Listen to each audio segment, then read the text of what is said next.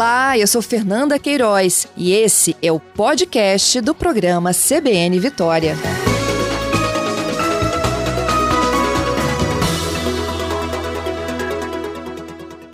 Eduardo, seja bem-vindo. Bom dia, Fernanda. Bom dia aos ouvintes. É, realmente, Fernanda, o grande vilão do consumo de energia não são os equipamentos, somos nós, consumidores. Então, seja no trabalho. É a forma seja... como a gente usa? Exatamente. Todo equipamento ele é fabricado para uma determinada potência. Nós temos que saber utilizar esse equipamento para que ele seja o mais eficiente possível. Seja no trabalho, seja em casa. Uhum. Ok? Então, é, eu não sei como que você quer conduzir sobre equipamento por equipamento, algumas regras de modo geral. É, ontem, é, ontem no pronunciamento do ministro né, das Minas e Energia, ele citou alguns como, por exemplo, o ar-condicionado e o ferro de passar e o chuveiro elétrico. Né? Segundo ele, seriam os vilões aí da conta de energia, pedindo que as pessoas tenham um pouco mais de atenção ao uso e, se tiverem que usar, que façam durante as manhãs ou nos finais de semana. Vamos começar por eles? Ok. Bom, o ar-condicionado, é, nós estamos numa, numa época tranquila ainda, de uma temperatura agradável. Então, o que, o, quanto mais pudermos evitar utilizá-lo, melhor. E quando se for preciso utilizá-lo, que a gente procure não esfriar o ambiente. O, a temperatura que, que, nos, que nos dá conforto não é a temperatura mais fria, é uma temperatura é, amena, que você fique, possa trabalhar, possa estudar com, ou dormir, né? Com uma tranquilidade, com conforto. Uma, um grau de diferença no ar-condicionado pode chegar a 7% de economia tá? no, na hum. utilização do ar-condicionado. Isso é muito importante. Não adianta você chegar no quarto, botar, vou botar em 20 graus ali, o quarto fica bem gelado, depois você coloca um cobertor em cima. Não é esse o, o objetivo do ar-condicionado. Nós temos que utilizá-lo nos dando conforto. Tá? Então, de repente, uma temperatura de 24 graus ou 23 graus está tranquilo e você tem uma economia considerável nesse, nesse consumo. Tá? Uma coisa, tá. outra coisa do ar-condicionado é o seguinte: você está no trabalho, o ambiente está frio, está bem agradável. Você, uma hora antes de encerrar o expediente, você pode desligar o ar. Quando o ambiente começar a ficar numa temperatura mais quente, você já está na hora de sair. Então você ganha aí uma hora de, de, de, de economia de energia. Tá? É, tem, é... tem alguns aparelhos também é, que eles fazem aquele desligamento automático, quando eles atingem né, uma estabilidade ali da temperatura pedida aí pelo dono, por exemplo, dizer assim? É, você, é, os, a maioria dos equipamentos mais novos, é, vamos começar pelo seguinte, todo o equipamento hoje, ele tem o famoso selo Procel, são aquelas setinhas que vão, que ficam coladas no aparelho lá nas lojas, que a gente sempre vê. Tem uma setinha verde, uma verde mais clara, amarela, até chegar a vermelha. Quanto mais é, verde for, é, vai de A até F. Quanto mais verde for, mais eficiente é esse aparelho. Então, os aparelhos mais modernos, você regula a temperatura e ele vai é, esfriando o ambiente. Chegou nessa temperatura, o termômetrozinho dele informa, ele desliga o compressor. Então fica só ventilando. Quando a temperatura aquece novamente, ele volta a ligar. Esses equipamentos realmente eles são muito mais econômicos, muito mais eficientes. Se formos é, adquirir um novo, por exemplo, buscar sempre esse equipamento. Mesmo que ele seja um pouco mais caro na compra, o retorno dele no consumo de energia com certeza vai compensar. Ele se paga ao longo do, dos anos, Ah, se paga, e em pouco tempo ele se paga, com certeza. Uhum. E o danado é, do ferro de passar, Eduardo? Por que, que ele é tão, tão condenado aí? Ele não é tão condenado, porque assim, ninguém vai sair de casa com toda amarrotada. Sem passar né? roupa, então, né? exatamente. Então, o mínimo de, de, de, de, de elegância passa por uma roupa bem, bem, bem passada, bem, é, vamos dizer assim, bem arrumada, né? O que nós temos que pensar é o seguinte, o ferro elétrico, nós temos vários tipos, várias potências, mas ele é feito para esquentar, não tem jeito. Então, se nós formos utilizar o, o ferro elétrico, que acumulemos o máximo de roupa possível para que, quando ele estiver quente, utilizarmos, é, termos uma maior, é, não é só eficiência, aproveitamento do calor que foi gerado. Tá? e fazer com que fazer essa, essa passagem de roupa mais rápido possível também. Aquela história de telefone toca, você bota o ferro em pé, que a gente vê muito em filme, essas coisas, bota o ferro em pé, vai atender o telefone, deixa o ferro ligado. Não é assim que funcionam as coisas. Nós temos que ter eficiência do equipamento, mas eficiência do, do operador desse equipamento. Tá? Uhum. Então, utilizá-lo o mais o menor tempo possível e utilizá-lo fazendo o, o, passando mais roupas possível. Tá? É tipo assim, é, recolhe a roupa da semana toda e passa de uma vez só? Se possível, porque o ferro ele gasta uma energia para chegar numa determinada temperatura. Tá?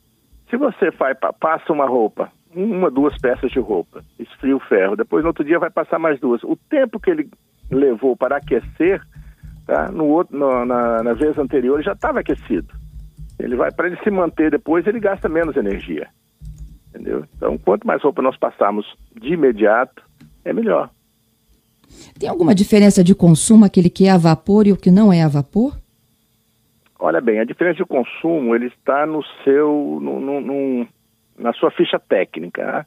Quanto mai, maior a potência, maior vai ser o consumo, não tem jeito. Quando você usa um ferro vapor, além de aquecer a, aquela peça de baixo que passa sobre a roupa, ele tem que aquecer a água também, tá?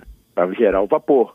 Então, com certeza, deve ter uma potência maior. Mas, como eu falei, procurar sempre comprar equipamento que lhe seja mais eficiente, tá? Porque uma pessoa que passa é, tem uma família lá com cinco, seis pessoas dentro de casa, com certeza vai ter mais roupa para lavar e para passar. Tá? Quando é um casal ou uma pessoa solteira, você pode comprar um equipamento mais, mais simples que vai te atender do mesmo jeito. Uhum. É, a Olha, mesma a coisa a máquina, a, a, mesma coisa a máquina de lavar roupa. Ótimo. Quando você lava uma peça por dia, você vai gastar muita água, vai gastar muita energia. Se você colocar a roupa da semana toda ali dentro, você vai economizar não só de energia, mas também de água, porque a máquina ela tem máquina de 4 quilos, 6 quilos, 10 quilos. Aí você compra uma máquina de 10 quilos, linda, maravilhosa, aí você coloca lá duas peças de roupa. Ela vai gastar a mesma energia para lavar é, essas duas peças, é, talvez um pouco mais quando você colocar 10, mas se um pouco mais é, é 10%. E você vai lavar dez vezes mais roupa, entendeu? Entendido. A pergunta do ouvinte Fábio aqui é sobre o ventilador. Existe uma relação aí de, de qual é o mais econômico, se é o de teto ou de chão? Como eu falei anteriormente, a grande, é, o grande é, identificador, se consome mais ou menos, é a potência que ele utiliza. Se você comprar um ventilador do teto de, de 200 watts, e um do chão de 200 watts, o consumo mesmo. Né? O do teto, ele tem uma área de abrangência talvez maior.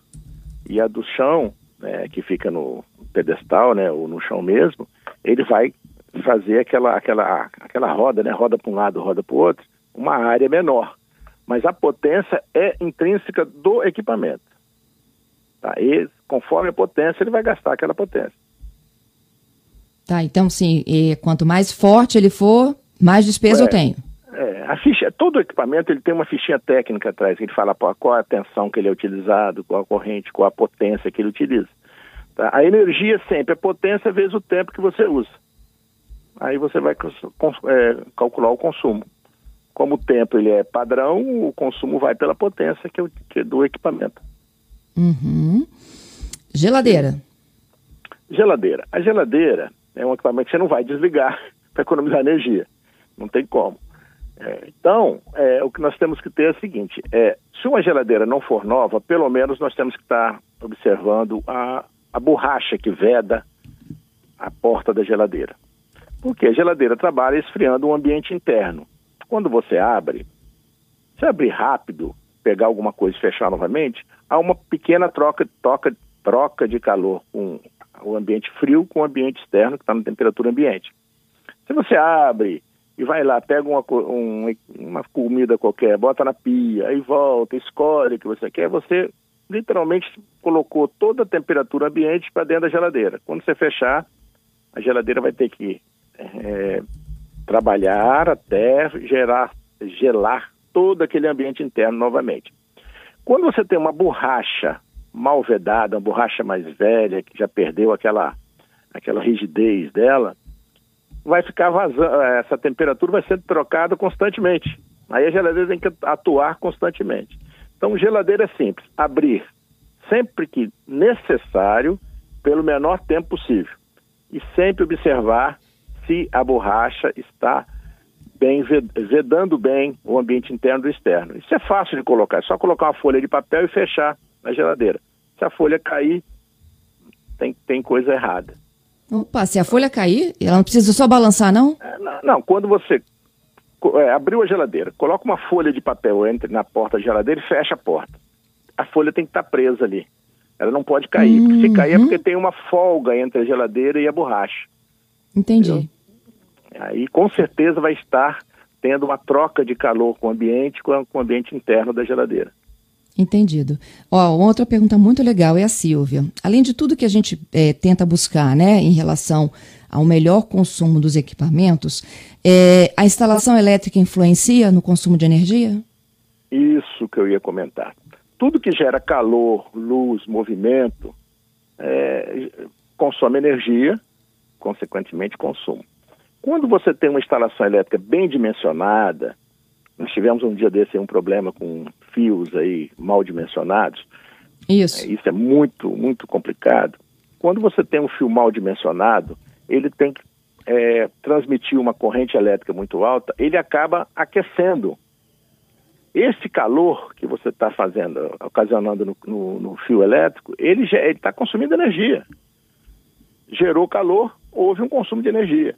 Então, quando você tem uma, uma instalação elétrica bem dimensionada, sem gambiarras, que a gente chama aquelas emendas mal feitas, a energia flui mais tranquilamente e você tem um menor, é, um menor consumo de energia. Ou não é um menor consumo de energia pelo equipamento, mas você não tem um consumo adicional é, por, por perda jáulica, que a gente chama, que é o, que é o calor que você cria. É, é comum a gente encostar a mão numa tomada, assim, sentir aquela tomada quente depois do uso de um equipamento. Houve um consumo adicional de energia nesse, nesse, nesse ponto. Entendido. Olha então, só, a Conceição perguntando também, é, quanto tempo a gente ainda pode considerar uma geladeira como nova? Todo equipamento ele tem um, uma vida útil, né? É lógico que ela os equipamentos são, eles duram além da vida útil dele. O que eu aconselho é sempre observar as contas de energia. Eu vou dar um exemplo. Eu tinha dois ar-condicionados na minha casa, eram mais antigos. Eu troquei os dois por quatro e o consumo de energia permaneceu o mesmo, até um pouco menor. Tá? Então, é, como eu vou dizer que está considerado nova ou velha, isso é muito relativo, mas um equipamento aí com mais de, de 15, 20 anos de uso, com certeza a evolução tecnológica foi muito grande nesse período e a eficiência dos novos são muito maiores. Aí vai depender muito da sua capacidade de investimento, Fernanda. Né? Toda vez que você for fazer um novo investimento, você tem que procurar o, os equipamentos mais eficientes, mais modernos, né? Agora é muito, muito difícil você falar o, a, a, geladeira está obsoleta. obsoleta. É, é, muito, é muito relativo, mas acima de 15, 20 anos, o equipamento, com certeza, os mais modernos são muito superiores. Ok. O Giovanni, ele está no home office. E aí ele diz o seguinte, ele tem duas telas, uma CPU, um vídeo é, para conferências e ao final do dia ele tira tudo da tomada. Essa é uma pergunta, eu acho que é ótima, porque é, é, a gente precisa de saber na prática se isso traz economia ou comprometimento ao aparelho. Tirar da tomada e também aquilo que está no stand-by tirar da tomada. O que, que você sugere? É, esse, essa questão de stand-by é muito, muito polêmica, porque realmente no passado os stand-bys, os, os os, os equipamentos utilizados para deixar o equipamento em stand-by consumiam realmente muita energia. Hoje em dia, os novos equipamentos, o consumo é muito baixo. De qualquer modo, de qualquer modo, hoje está difícil aqui, de qualquer modo, é, sempre há um consumo de energia. Então, o grande problema do tirar da tomada e colocar é aquela velha história. Quem nunca chegou no fio da, da tomada e puxou o fio? Ah. Tá? Aí você vai, com, com certeza, nesses movimentos, você vai acabar danificando ou a fiação ou o próprio equipamento. Então, se nós temos vários equipamentos ligados, o ideal não é ficar tirando da tomada, é comprar uma tomada inteligente, que é uma tomada que ela desliga quando não tá, o equipamento não está em uso, ela interrompe a corrente, a energia até o equipamento, ou mesmo aquelas réguas, não tem aquelas réguas onde tem três, cinco tomadas? Tem, filtro de linha, é isso? É filtro de linha, mas é comumente chamado de régua, por isso que eu falei régua. Ela tem ah. um interruptor na sua ponta. Esse interruptor, ele interrompe energia para todas essas tomadas. Então, ele falou que ele tem um computador, tem dois terminais, um equipamento de videoconferência. Se Isso. ele utilizar uma régua, ligar uma só tomada na parede, e essa régua ligar todos os equipamentos nessa régua, quando ele parar de, quando ele parar de trabalhar, ele vai lá e desliga a régua, ele desliga todos os equipamentos sem precisar fazer é, nenhuma desconexão. Toda vez que você tira uma tomada da parede vai colocar de novo, por menor que seja, há um desgaste, há uma algum tipo de, de, de, de entre uh, os equipamentos móveis. A energia elétrica ela gosta de equipamento contínuo. Tá? Mesmo as emendas são complicadas. Então, quanto menos movimento você fazer de ligar e desligar, é melhor. Então, o ideal seria ter sempre um filtro de linha ou régua, como, como queira chamar, porque é um equipamento de, de um preço bem acessível, ele não é caro, e tem um resultado nesse sistema, nesse, é, nessa economia muito é, substancial. Uhum, não sei se eu consegui responder aqui. ele. Sim. Não sei se eu respondi. É, não é para a gente vai... ir lá na tomada e puxar os fios. A gente pode comprar não. essa régua e desligar na toma uma única tomadinha lá, que ele liga e desliga aquele botãozinho que fica no vermelho, é. né? A gente corta pro... o fornecimento. Exatamente. No próprio filtro de linha você faz essa desconexão sem precisar ficar tirando da tomada. Tá? É, o computador é um equipamento que você usa, usa quando você vai desligar, por exemplo, à noite, as coisas realmente é, é, ele, seria interessante desligar da, do, da tomada. Mas utilizando um filtro de linha ou uma tomada inteligente, você faz tem o mesmo resultado a um preço bem baixo e economia grande. Uhum. Mais uma pergunta aqui: carregador de celular, é, de notebook, isso consome muita energia? É, se você observar, todo celular quando está carregando, o carregador ele acaba esquentando. Isso. Então ele, cons ele consome energia sim. Mas você tem que carregar o equipamento. Então carregou, o, nesse caso sim, pode tirar da, da tomada, até porque você carrega num, na sala, depois vai para o quarto e tal, onde você for, você vai levar o, esse, esse equipamento, leva para o serviço, até para sair mesmo. A minha filha, por exemplo, onde ela vai, ela leva o carregador dela. Tá? Mas se tiver algum tipo de, de, de, carregador fixo, onde você vai carregar o celular sempre no mesmo local, se, se, se você tiver uma, a mesmo sistema de, de filtro de linha também é interessante. Se não, tira da tomada. Vale a okay. pena, sim. 11 horas e 5 minutos, pedi para Eduardo aguardar. Eduardo, a gente já volta com essa nova notícia, né? Que pode ter medidas mais duras em relação à economia de energia no Brasil. Fernanda, em 2001, quando nós tivemos aquele racionamento, o nível dos reservatórios estava em torno de 20%. O ano passado nós estávamos em 33%, esse ano nós estamos em 15%. A grande diferença, ou seja, nós estamos pior do que em 2001, quando houve racionamento. A grande diferença é que nessa, nesse período nós construímos muitas usinas termoelétricas. Tá? Então isso já dá uma, uma, um alívio muito grande no sistema elétrico. Mas tá, vai depender da população também, né? Se a gente conseguir contribuir com a economia, tá, um uso eficiente dessa energia. Isso. Gente, eu tenho tanta pergunta aqui. Olha, nós estamos ao vivo. Se você chegou agora, o programa CBN Vitória com Eduardo Altoé, engenheiro eletricista.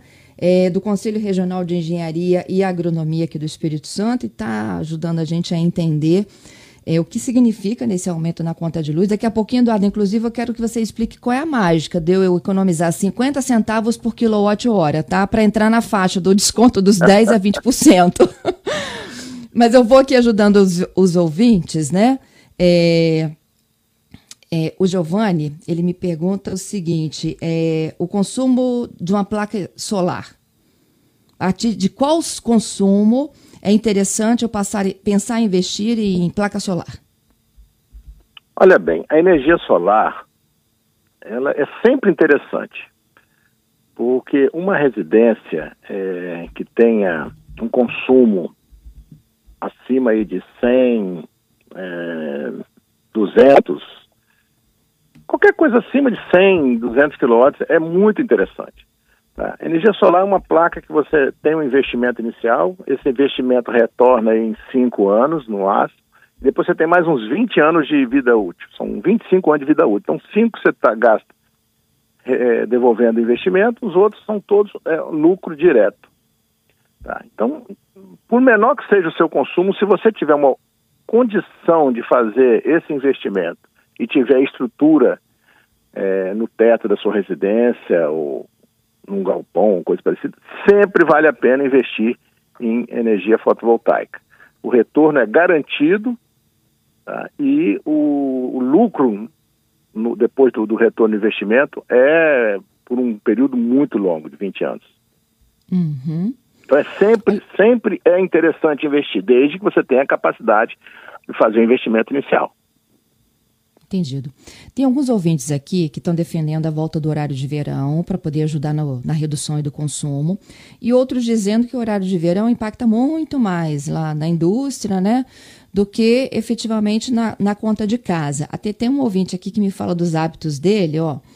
É, o Luiz, ele diz o seguinte: o horário de verão ele funciona parcialmente nas residências e um pouco mais na indústria e no comércio. Na residência, por exemplo, ao amanhecer, eu levanto na mesma hora, mas como é uma hora mais cedo, né, pelo relógio, ainda está escuro, então eu vou acender a luz. E à noite, tem meio que o um efeito psicológico do que ah, ainda está cedo e que leva as pessoas ficarem, né, até com os aparelhos mais tempo ligados e ele pergunta assim se você entende desta razão. Tem um outro também, olha, o Wanderson dizendo que não gosta do horário de verão. Não, perdão, o Wanderson, ele me diz o seguinte, que ele não, ele não acha que ele consegue economizar dentro de casa, que essa economia ela tem que vir dos setores que mais a consome, a indústria, né, no caso, né? Ele diz o consumo doméstico é tão pouco perto do que a gente precisa de, de mudar no consumo da indústria. Na verdade, o que ocorre no horário de verão é o mau entendimento da população dos resultados do horário de verão. O horário de verão é extremamente interessante para um todo, para o sistema elétrico nacional. Ao contrário do que se pensa, o consumo doméstico é muito grande, muito grande. Tá? O, que, o que, que ocorre no horário de verão? As indústrias elas trabalham ou 24 horas, ou seja, o consumo é flat, né, o, os 24 horas do dia, ou no horário comercial. Tá, mas o que, que acontece com o consumo residencial? No final do expediente, o, a população chega em casa, aí vai, ou vai tomar banho usando chuveiro, ou acende uma luz, ou outra. Que horas que isso acontece? Entre 18 e 19 horas, 18 e 20 horas. Nesse horário, 18 e 20 horas, é o que a gente chama de horário de pico é onde todo o sistema está no seu máximo de consumo. Uhum. Aí as termoelétricas têm que verter água, têm que botar água para gerar energia e consome muita água, esvaziando um pouco o reservatório. Se você chega mais cedo em casa, às 17 horas, por exemplo, em vez de chegar às 18, vai chegar às 17 pelo horário do relógio, né, como diria o outro, no horário de Deus, é, é, é, é 17, é mas pelo horário do, do, de Brasília seriam 18 horas. Hum. Você tem mais luz solar, ou seja, o dia ainda está claro, você vai economizar evitando acender luz. O, te, o teoricamente, o, a temperatura está mais alta, você pode economizar tomando um banho ou frio ou pelo menos morno, em vez de ser mais quente. Então, você desloca esse consumo, esse pico de consumo das 18, 19 para as 17, entendeu? Reduz aquele momento em que tem que verter muita água no, no, no, nas usinas, e com isso você dilui o consumo ao longo de, de vez ser de três horas ao longo de quatro, cinco horas. Pode parecer pouco, mas a economia nos, nos reservatórios chega a 4% do seu volume. Nós estamos falando que hoje nós estamos com um, um volume de água no redutor de 15%. Imagina economizar 4% com o horário de verão, num, num, num, percentual tão pequeno hoje que nós estamos em 15%. Então, para uma população, além do que o, o relógio biológico da pessoa sofre com isso, ela não entende muito isso. Mas para o sistema elétrico nacional, o horário de verão ele é muito importante. Ele tem um resultado muito bom. Não sei se eu consegui me fazer entender, Fernanda. Sim, fez sim. Tá. Ah, então, é, resumindo, é o seguinte: você deslocando o horário de ponta, você desloca o pico da geração de energia, onde é, é necessário verter muita água em pouco tempo. Uhum. Entendeu? Então, Entendido. Vou, vou, passar aqui rapidinho pelos demais ouvintes para a gente não deixar ninguém sem resposta. Então okay. vamos lá. É, o Arésio, ele tinha, ele, ele tem uma mercearia, ele tinha cinco freezers. Três meses atrás ele desligou dois. Ele não consegue mais reduzir a conta sem impactar no, na venda dele. Tem alguma ajuda aí para o Arésio? Bom, olha bem, o, a questão do, do freezer é, é, a mesma coisa que a geladeira. Tá? Utilizar ele na, na temperatura é, necessária. Vamos dar um exemplo prático disso. Na minha casa, eu não tenho essa questão de ter que manter picolé, manter alguma, algum, algum, um, algum equipamento, alguma comida muito gelada. Então, de vez usar o menos 18 graus, que é comum nos freezer, eu uso o menos 14 lá em casa. Tá? Então isso já é uma, uma economia. Tá? E abrir o freezer sempre na, na, menor vezes, na menor quantidade de vezes possível. A mercearia, eu não sei qual é o setor dele, mas ele deve ter um sistema ali de, de vendas ali, tá? que vai ter obrigatoriamente que ter uma luz acesa, um, uma, uma refrigeração, os equipamentos dele aí como freezer, coisas que vai utilizar e abrir constantemente. Então, se Sim. abrir, abre com, com o menor tempo possível. Iluminação, se ele puder diminuir um pouco a iluminação, sem prejudicar o, a venda ao cliente né, e a, ao vendedor. Ah, ar-condicionado, utilizar numa temperatura mínima que dê um conforto agradável para ele e para os consumidores.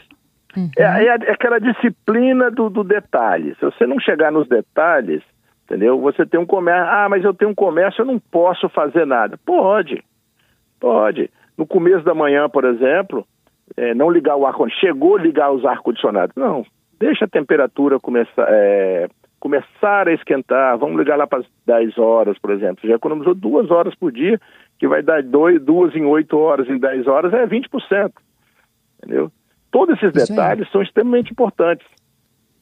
É, ele é fala até não... que tem um equipamento, Eduardo, chamado Icematic. Você conhece? É um equipamento hum. que corta energia de forma cronometrada. É, eu não, eu não conheço esse equipamento, mas é os, os famosos é, sensor de presença, por exemplo. Ele tem uma, uma na, vamos falar da mercearia dele. Ele tem um escritório lá onde ele fica atendendo a clientela, ele volta e meia e vai no escritório. De vez de deixar a luz do escritório acesa, pode botar um sensor de presença. Uhum. Tá? Um, um, equipamento que não seja de refrigeração, essas coisas, que só precisa ligar é, quando tiver alguém presente ou num determinado período do dia, ele pode usar. Eu não sei se é esse equipamento aí, mas ele tem os temporizadores, tem aqueles que são automáticos.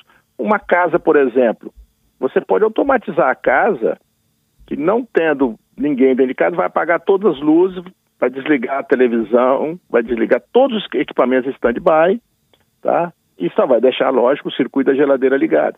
E você, com, pelo celular, você controla essa casa. É um investimento alto, mas ele dá resultado ao longo do tempo também. Automatizar okay. os equipamentos da casa. Ok, como é que eu, eu consigo... Se eu, eu, não sei, eu não sei se eu respondi, mas a disciplina nesse caso é extremamente importante.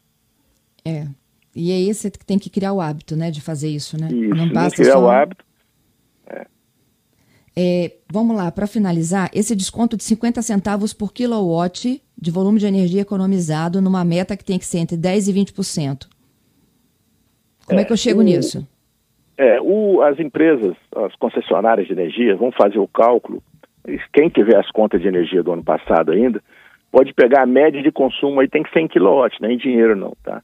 Lá, setembro, outubro, novembro, dezembro de 2020, qual foi a minha média de consumo. Vamos supor que eu gastei, vamos falar em número redondo para ser mais fácil, eu gastei todo mês lá 200 kWh mês.